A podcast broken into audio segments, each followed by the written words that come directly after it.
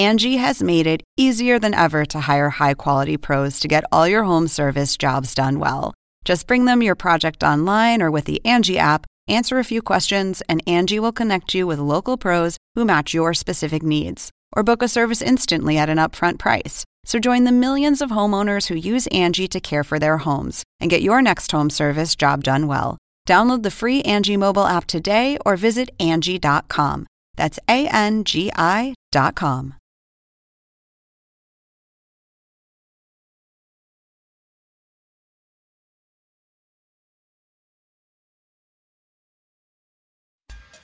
Oppenheimer presenta. Llega a usted por cortesía de.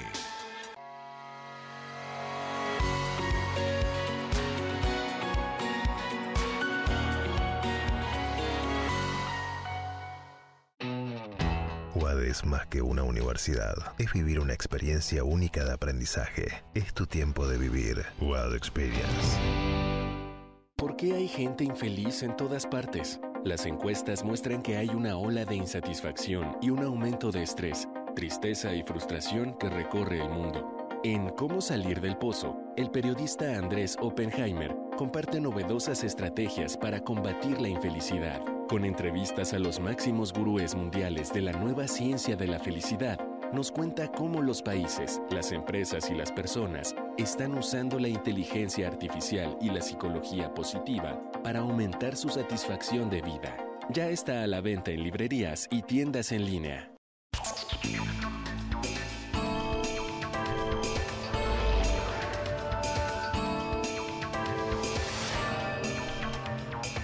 Hola, ¿qué tal? ¿Cómo les va? Soy Andrés Oppenheimer. Gracias por estar con nosotros.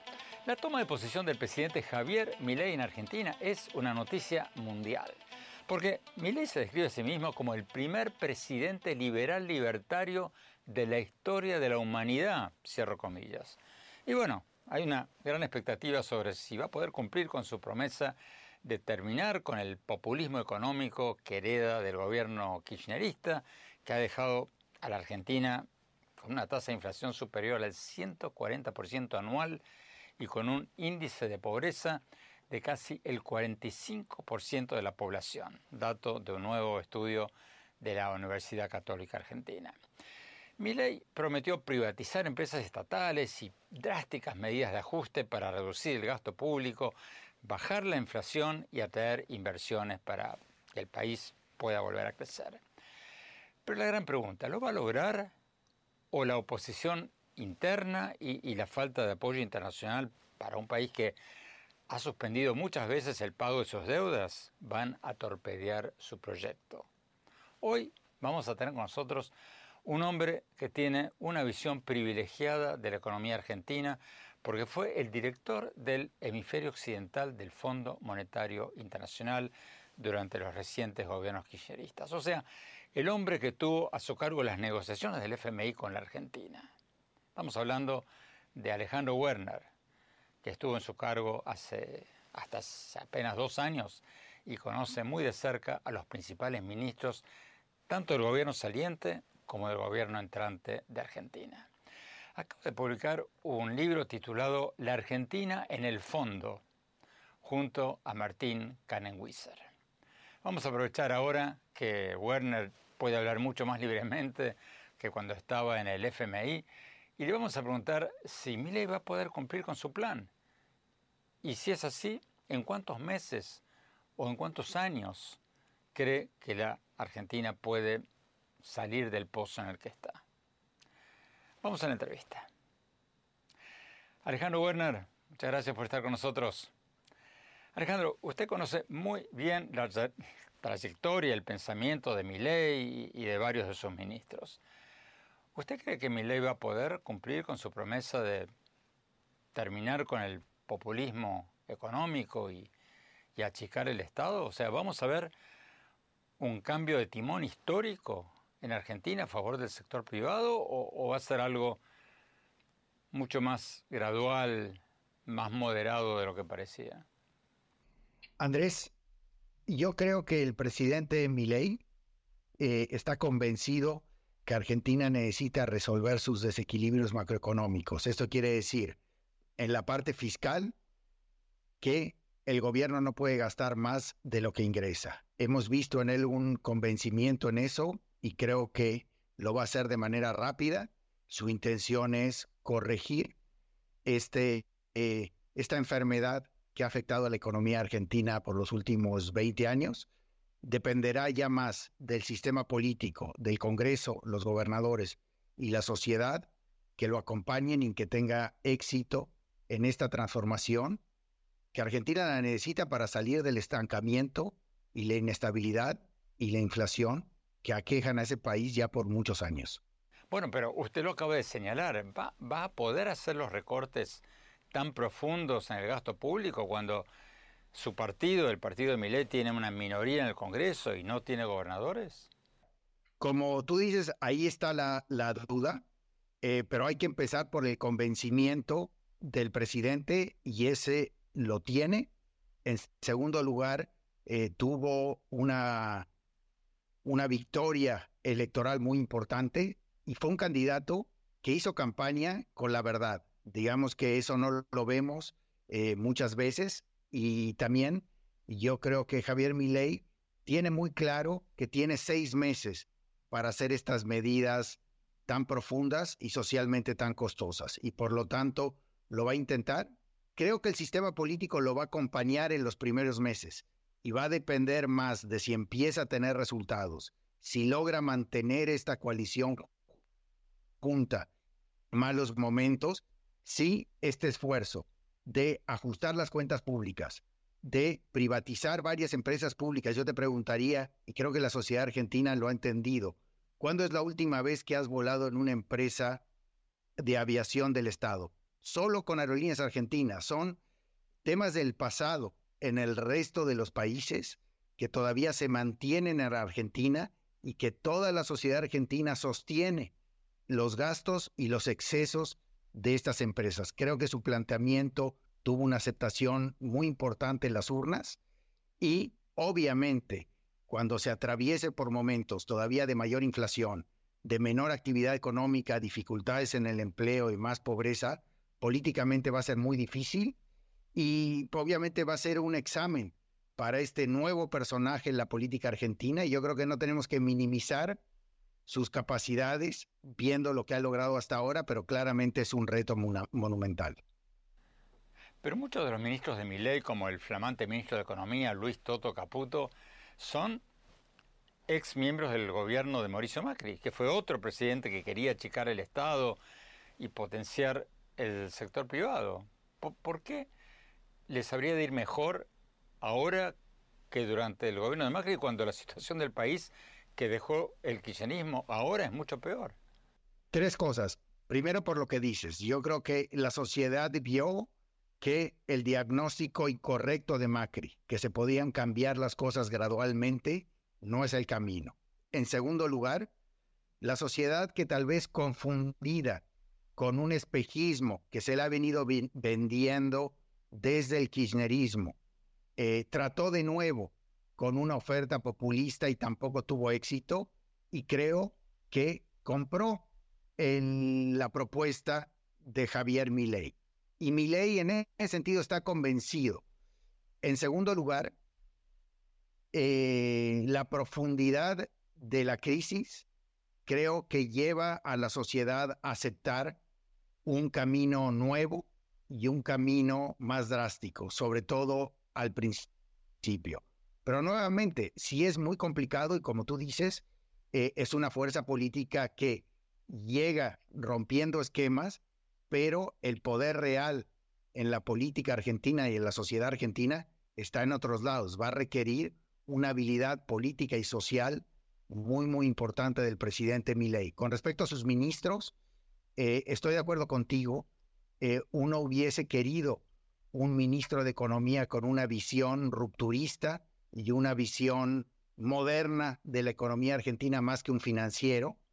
Y en ese sentido vamos a ver un equipo en el cual el economista, la visión de país, la visión estratégica viene del presidente y el ministro de Economía va a tener una función, como el propio Milei lo ha dicho, de desactivar las dinamitas y granadas financieras que dejó el ministro Massa de ordenar la cuestión de financiamiento, pero la estrategia fiscal modernizadora y de transformación viene del presidente. Es un modelo diferente.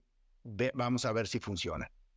Wow, por lo que acaba de decir, me suena como que usted cree que Caputo y otros ministros del área económica de mi ley no tienen una visión moderna de la economía. No, no tienen una visión económica. Yo creo que apoyan una visión eh, eh, moderna de una Argentina integrada, pero no son estrategas. Son tácticos, son hombres de mercado que están más enfocados a conseguir el financiamiento que a visualizar una economía sin subsidios, sin prebendas, competitiva, abierta y sobre todo saber cómo lograrlo. Yo creo que esa visión de deregulación, de apertura al sector privado, viene del presidente. Y creo que sus ministros apoyan esa visión, pero no son los hombres que diseñaron la visión y no son los hombres que tienen el convencimiento que ese es el camino como lo tiene el presidente. El diseño económico y la convicción viene del presidente. Tenemos que ir a un corte. Cuando volvamos, vamos a preguntarle al exdirector del Fondo Monetario Internacional que estaba a cargo de Argentina, ¿en cuántos meses o en cuántos años cree que las medidas de shock de mi ley pueden surtir efecto y hacer volver a crecer a la economía argentina? No se vayan, ya volvemos.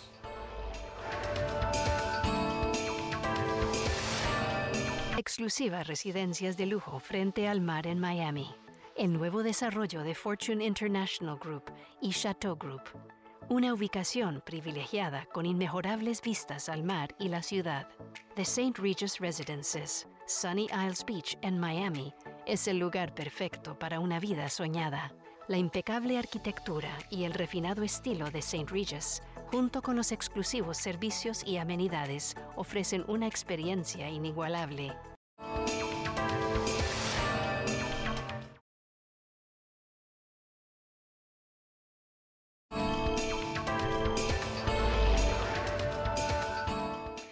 Gracias por seguir con nosotros. Hay una gran expectativa a nivel mundial sobre si el nuevo presidente argentino Javier Milei va a poder cumplir con su promesa de terminar con el populismo económico que hereda del gobierno kirchnerista que ha dejado a la Argentina con una tasa de inflación superior al 140% anual y con una pobreza de más del 40% de la población. ¿Lo va a poder hacer y se va a convertir en un referente para toda América Latina o, o va a ser un proyecto fallido más de la región. Seguimos hablando con Alejandro Werner, que hasta hace poco fue director del Departamento del Hemisferio Occidental del Fondo Monetario Internacional, o sea, es un hombre que conoce los problemas económicos de Argentina como muy pocos. Sigamos con la entrevista. Profesor Werner, acabo de estar en la Argentina hace una semana, dos semanas, y para pagar una cena para cuatro personas tuve que pagar 70 mil dólares con un fajo así de dinero, de billetes. O sea, mi ley está heredando un país a un paso de la hiperinflación o mi ley está diciendo eso para echarle la culpa al gobierno saliente. No, yo creo que hay una, una problemática eh, muy aguda en la parte macroeconómica y de no hacerse los cambios que el presidente Milei ha eh, eh, con los que se ha comprometido, sobre todo en la parte del ajuste fiscal, yo creo que Argentina se encamina a inflaciones muy, muy elevadas. Eh, inflaciones de cuatro dígitos y una situación de inestabilidad de precios realmente única hoy en día en el mundo. Ahora, dado los controles de capital, la dificultad que tiene la gente de sacar dinero meter dinero a Argentina, etcétera, si el presidente hace estos cambios en lo fiscal, ordena la locura del régimen cambiario, donde en Argentina hay creo que 16 diferentes tipos de cambio, dependiendo, dependiendo de lo que quieras hacer, si te quieres ir de vacaciones, compras dólares a un tipo de cambio. Si quieres eh, traer a un músico como Taylor Swift a que dé un concierto en Argentina, es otro tipo de cambio.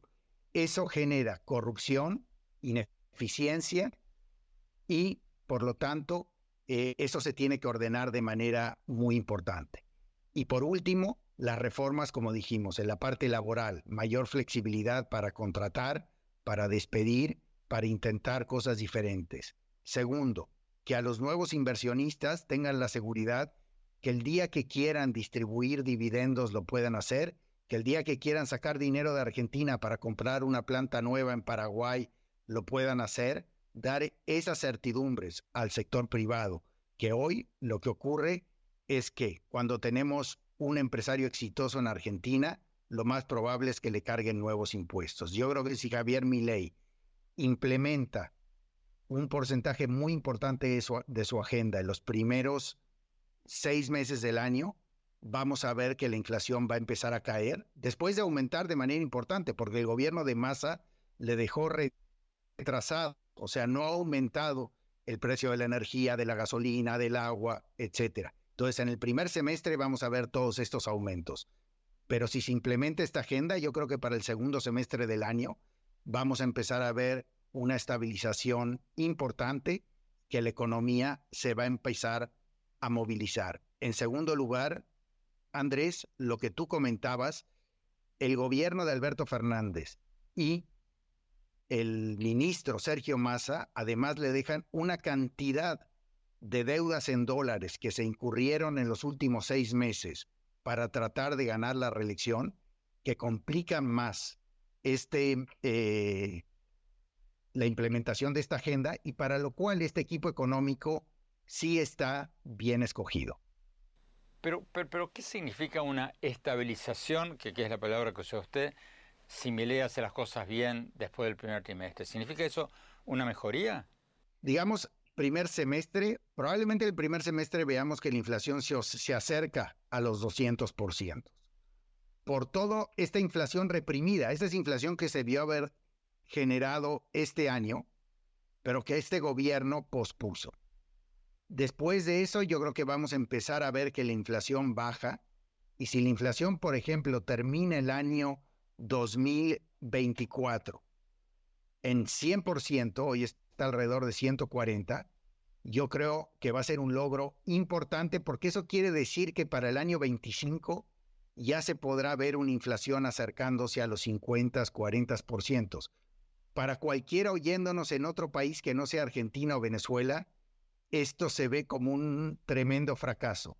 Si en 2025 tenemos una inflación entre 30 y 50% en Argentina, tenemos una economía que esté creciendo y vemos que tanto los argentinos como algunos extranjeros empiezan a comprometer ingresos para invertir en Argentina, creo que sería un paso muy, muy importante para que en la segunda mitad del gobierno de Milei veamos una economía argentina que crece de manera muy, muy rápida y que la inflación ya se acerque a niveles de entre 20 y 5%, que son niveles en donde se puede operar, no de manera óptima, pero sí, dado los rezagos de la economía argentina, una economía con un nivel de dinamismo muy importante.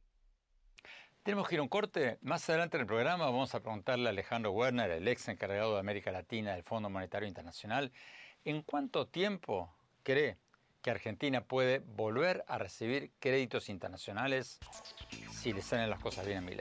No se vayan, ya volvemos.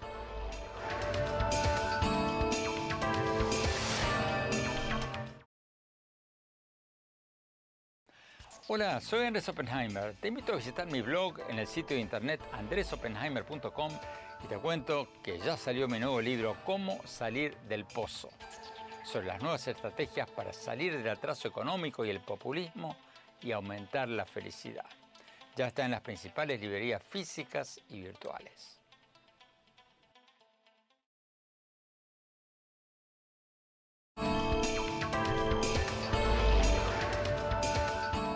Gracias por seguir con nosotros. Hay gran expectativa, como decíamos antes, a nivel mundial sobre si el presidente argentino Javier Milei podrá cumplir su promesa de terminar con el populismo económico que heredó del gobierno kirchnerista, que dejó a la Argentina con una tasa de inflación de más del 140% anual.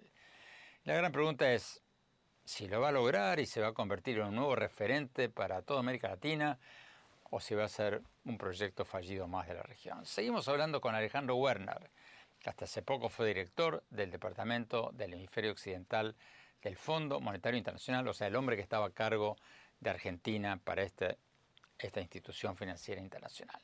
Sigamos con la entrevista. Alejandro, ayúdame a ver a Milei en el contexto internacional. La toma de posesión de Milei ha sido descrita por muchos medios como una gran fiesta de la extrema derecha internacional, porque se han dado cita a los trampistas, los bolsonaristas, los de Vox en España, etc. Pero acaba la pregunta, ¿cuán parecido es Milei a Trump? Porque Milei propone un recorte brutal al gasto público, mientras que Trump, corríjame si me equivoco, aumentó el gasto público. Entonces, ¿son parecidos o, son diferentes? Tienes eh, toda la razón. Yo creo que estos, estos nuevos hombres de la política, porque la mayoría son hombres, eh, son muy diferentes entre sí. Eh, claramente, Javier Milei tiene un entendimiento de la economía y un marco económico clásico de disciplina y de apertura comercial que es totalmente contrario al que vimos con Trump, que era proteccionista, era expansivo en, los temas de gasto público, eh, y en ese sentido vemos diferencias muy importantes. Vemos hasta ahora similitudes en los temas, por ejemplo, el cuestionamiento del tema de cambio climático y el cuestionamiento de algunas agendas liberales en lo social que eh, los hacen parecidos, como puede ser el tema del aborto, como es el tema eh, de lo que en Estados Unidos se llama ¿no? el LTBGQ, ¿no? la agenda eh, de, de, preferencias de género, etcétera, etcétera.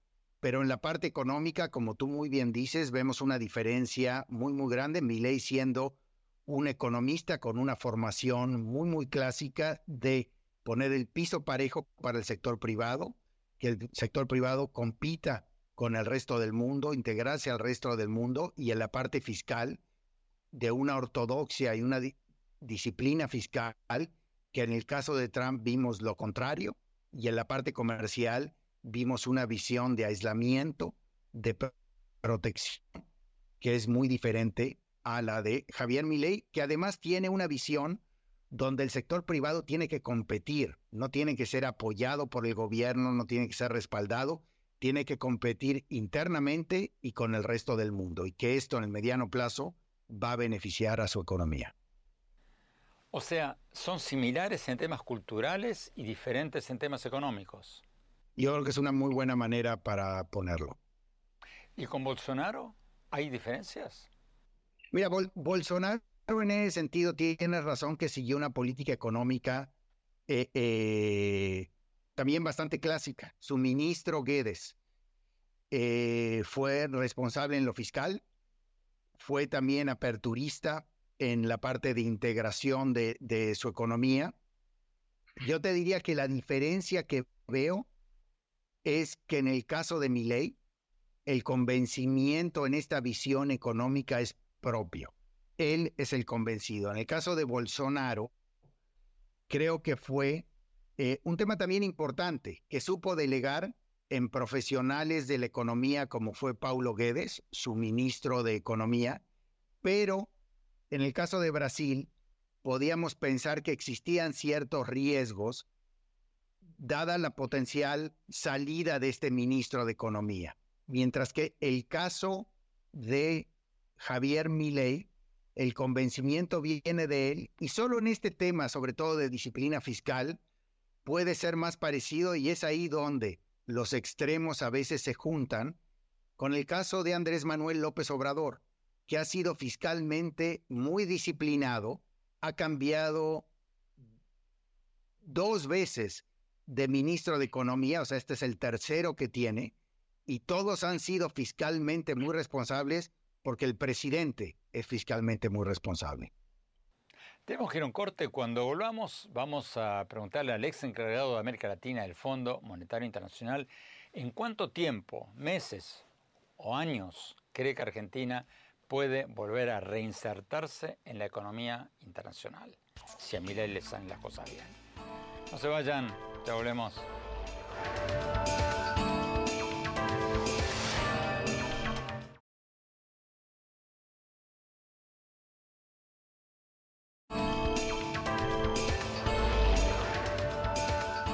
gracias por seguir con nosotros. Estamos hablando con Alejandro Werner, el ex encargado del Fondo Monetario Internacional para América Latina, sobre el nuevo gobierno del presidente argentino Javier Milei. ¿Va a lograr Milei terminar con el populismo económico que provocó la crisis actual argentina? ¿Se va a convertir en un nuevo referente para toda América Latina? ¿O va a ser un proyecto fallido más de la región? Sigamos con la entrevista.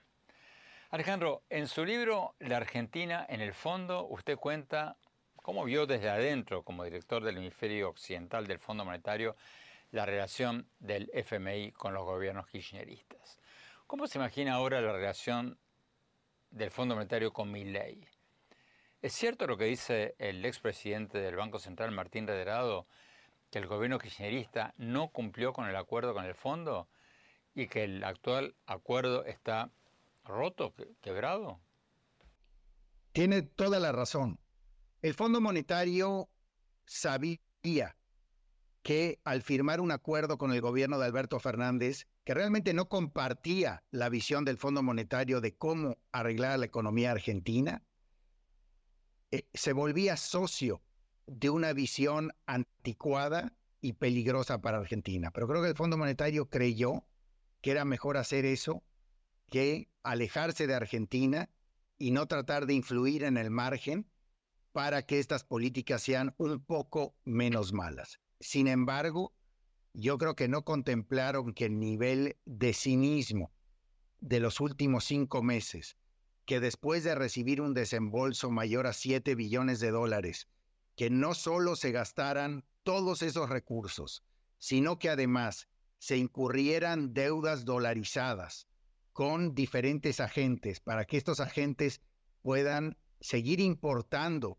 productos de consumo y simular que la economía no estaba tan mal para así tener algún, alguna posibilidad de reelegirse, yo creo que el fondo nunca pensó que la situación que iba a heredarle al próximo presidente iba a ser tan delicada. Yo creo que el Fondo Monetario, sobre todo en estos primeros seis meses después de haber sido engañado por el gobierno de, Fernández y Massa y que deja una bomba de tiempo, va a ser muy proactivo en ayudar a Argentina a desactivarla desde el punto de vista de hacer un programa, de continuar con el programa anterior o hacer un programa nuevo, donde yo creo que obviamente va a estar la dificultad, es que en un periodo de tiempo razonable, seis, nueve meses, veamos un mayor compromiso de recursos. Eso creo que no, pero creo que rápidamente se va a restablecer el programa y Argentina va a poder, dado la implementación del programa fiscal, sobre todo de Javier Milei, que va a ser el primer paso que vamos a ver, eh, restablecer una situación, eh, eh, poner al corriente el programa con el Fondo Monetario y de menos en ese ámbito ver el apoyo de la comunidad internacional. Pero acaba la pregunta del millón de dólares. Digo dólares, no pesos, porque el peso no vale mucho. ¿En cuánto tiempo puede Argentina reinsertarse en los mercados internacionales y empezar a recibir préstamos? O sea, ¿los acreedores internacionales no están tan quemados con la falta de cumplimiento de Argentina que no le van a prestar un peso? No, toda la razón. Yo no creo que Argentina regrese de manera normal a los mercados de capitales en menos de un año de 15 meses. Yo creo que eh, Argentina probablemente pueda realizar algunas operaciones donde ponga ciertas garantías muy, muy importantes para poder tener acceso a algunas líneas de liquidez. Eh, eh, Argentina probablemente de implementar correctamente el programa del presidente Milei va a tener algo de acceso a crédito proveniente del Banco Interamericano de Desarrollo, el Banco Mundial, la CAF, y probablemente pueda llegar a tener, después de implementar su programa, digamos, en los primeros nueve meses de manera correcta, tal vez un monto de recursos del Fondo Monetario Internacional. Y después de eso, yo creo que veríamos eh, con la implementación correcta del programa, el regreso tal vez a los mercados internacionales de capitales, todavía tasas de intereses muy, muy elevadas, pero eso ya estamos hablando, en mi opinión, eh, para el año 2025. Yo no lo veo en el año 2024. Alejandro Werner, muchísimas gracias por esta entrevista. Tenemos que ir a un corte. Cuando volvamos, vamos a hablar con la escritora mexicana estadounidense Sandra Cisneros, que acaba de recibir un importante premio en Miami. Y después, mi reflexión sobre el nuevo gobierno de Javier Milei y sus posibilidades de éxito. No se vayan, ya volvemos.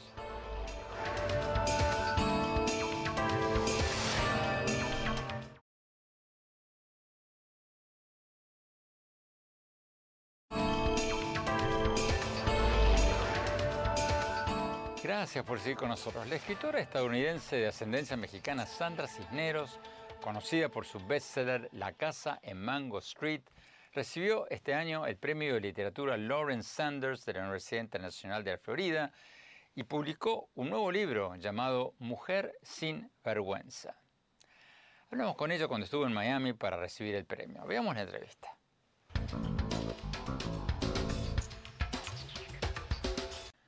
Sandra, gracias por estar con nosotros. Hablemos un poco de tu nuevo libro Mujer sin vergüenza. ¿Por qué escribiste sin vergüenza en dos palabras y no sin vergüenza en una palabra en el título? Pues es que cuando yo me crié, cuando fui muy joven, le hice caso a mi papá y a todo el mundo que quisiera que yo hago esto con mi vida, que me caso, que tenga hijos. Pues no podría hacer eso. Quería vivir mi vida como escritora y tener libros en vez de hijos. Eso es lo que elegí. Pero tuve que batallar mucho con el sistema eh, paternal, con mi papá, porque él no entendía mis sueños no esperaba que iba a ganar ni un centavo de, mi arte. Bueno, yo no lo esperaba tampoco, pero no lo hice para dinero, lo hice con puro amor. Y al fin, ah, después de, ya llevo más de 40 años publicando, así que ah, al fin a estas, a estas alturas de mi vida, eh, veo que lo que uno hace con amor y puro amor, sin ninguna agenda, personal, sin ningún egoísmo, cualquier cosa que uno hace con puro amor de parte de tus seres queridos, siempre, siempre, siempre va a salir bonito. Eso es lo que Casa Mango Street me ha enseñado, todas, mis obras me han, enseñado eso. Y ahora tengo la valentía de decir lo que pienso en vez de eh, ser una mujer miedosa. Sandra, La Casa en Mango Street, tu libro estrella, vendió más de 6 millones de ejemplares y ha sido traducido a más de 20 idiomas. Y muchos de los temas de los que hablas, la pobreza, la migración, la violencia contra las mujeres, siguen estando en el tapete como cuando lo escribiste, hace 40 años. ¿Se está avanzando algo en estos temas?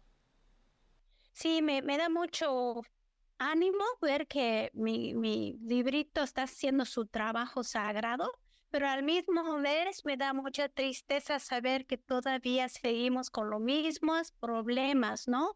Que yo creo que aún la situación para los latinos está peor que cuando empecé el libro hace 40 años atrás.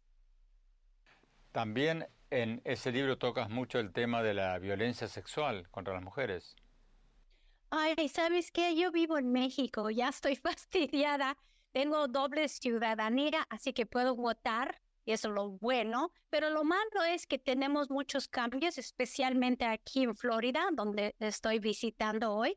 Eh, problemas como que los políticos se quieren meter en asuntos que no son suyos, como de nuestros cuerpos y nuestra ah, sabiduría en saber elegir lo que sea perfecto para mí, no, no, no, los que nos dicen los políticos o el papá o el papa, sino yo tengo que elegir lo que es correcto para mi vida y mi cuerpo. Y se están metiendo no, no solamente en los derechos de la mujer, sino de censurar muchos libros como si fuéramos viviendo en el Cuba de, de Castro. Me parece una etapa muy peligrosa en la historia de los Estados Unidos. Bueno, también hay un problema de acusaciones de censura de libros.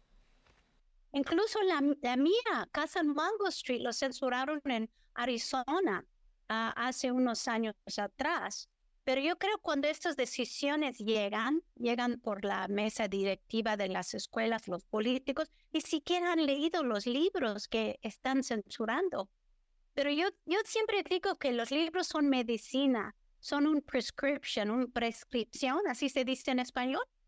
Y, cada libro es una medicina, quizás no te sirve a ti, pero le va a servir a, a otra persona. Es como si entramos en una farmacia, cuando entramos en una librería, en una biblioteca. Sandra Cisneros, muchísimas gracias. Tenemos que ir a un corte. Cuando volvamos, mi reflexión sobre el nuevo gobierno del presidente Javier Milei en Argentina. No se vayan, ya volvemos.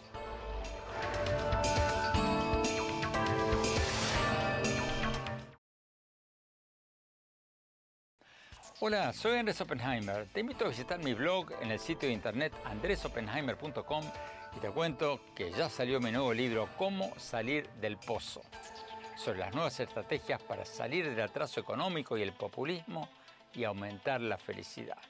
Ya está en las principales librerías físicas y virtuales.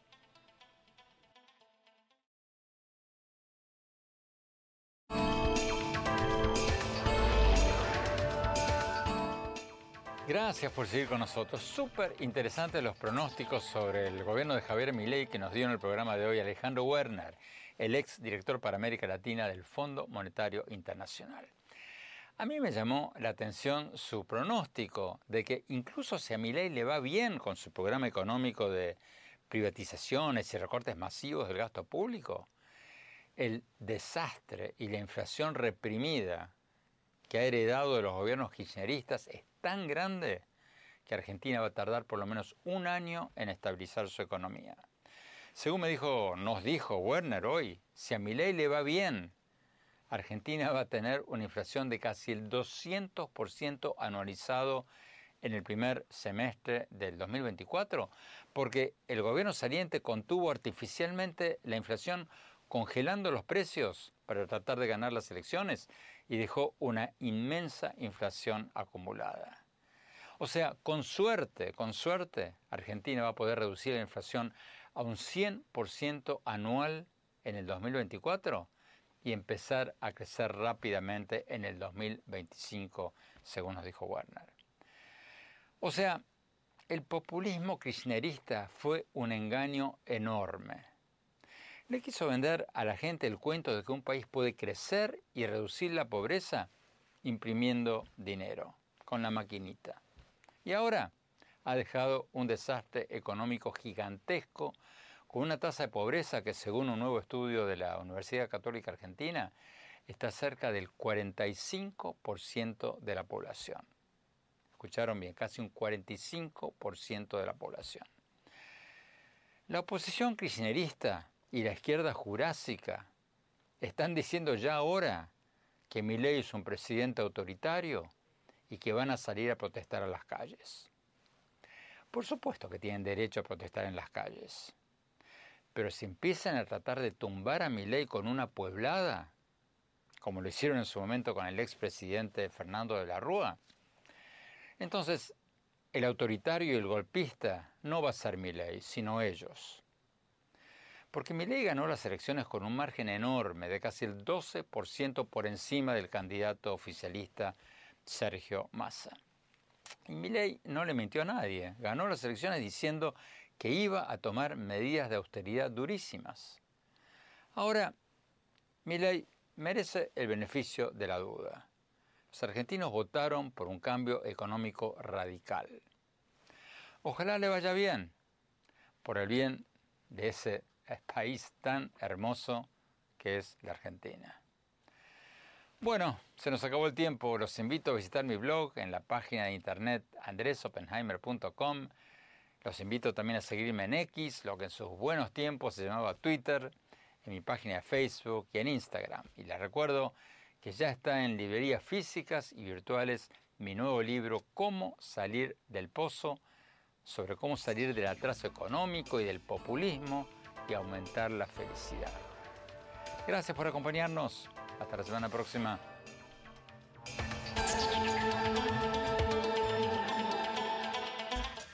Oppenheimer presenta. Llega a usted por cortesía de...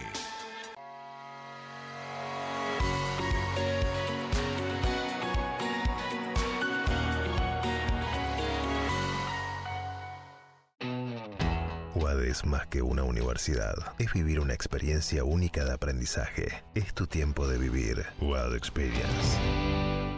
¿Por qué hay gente infeliz en todas partes? Las encuestas muestran que hay una ola de insatisfacción y un aumento de estrés, tristeza y frustración que recorre el mundo. En Cómo salir del pozo, el periodista Andrés Oppenheimer comparte novedosas estrategias para combatir la infelicidad. Con entrevistas a los máximos gurúes mundiales de la nueva ciencia de la felicidad, nos cuenta cómo los países, las empresas y las personas están usando la inteligencia artificial y la psicología positiva para aumentar su satisfacción de vida.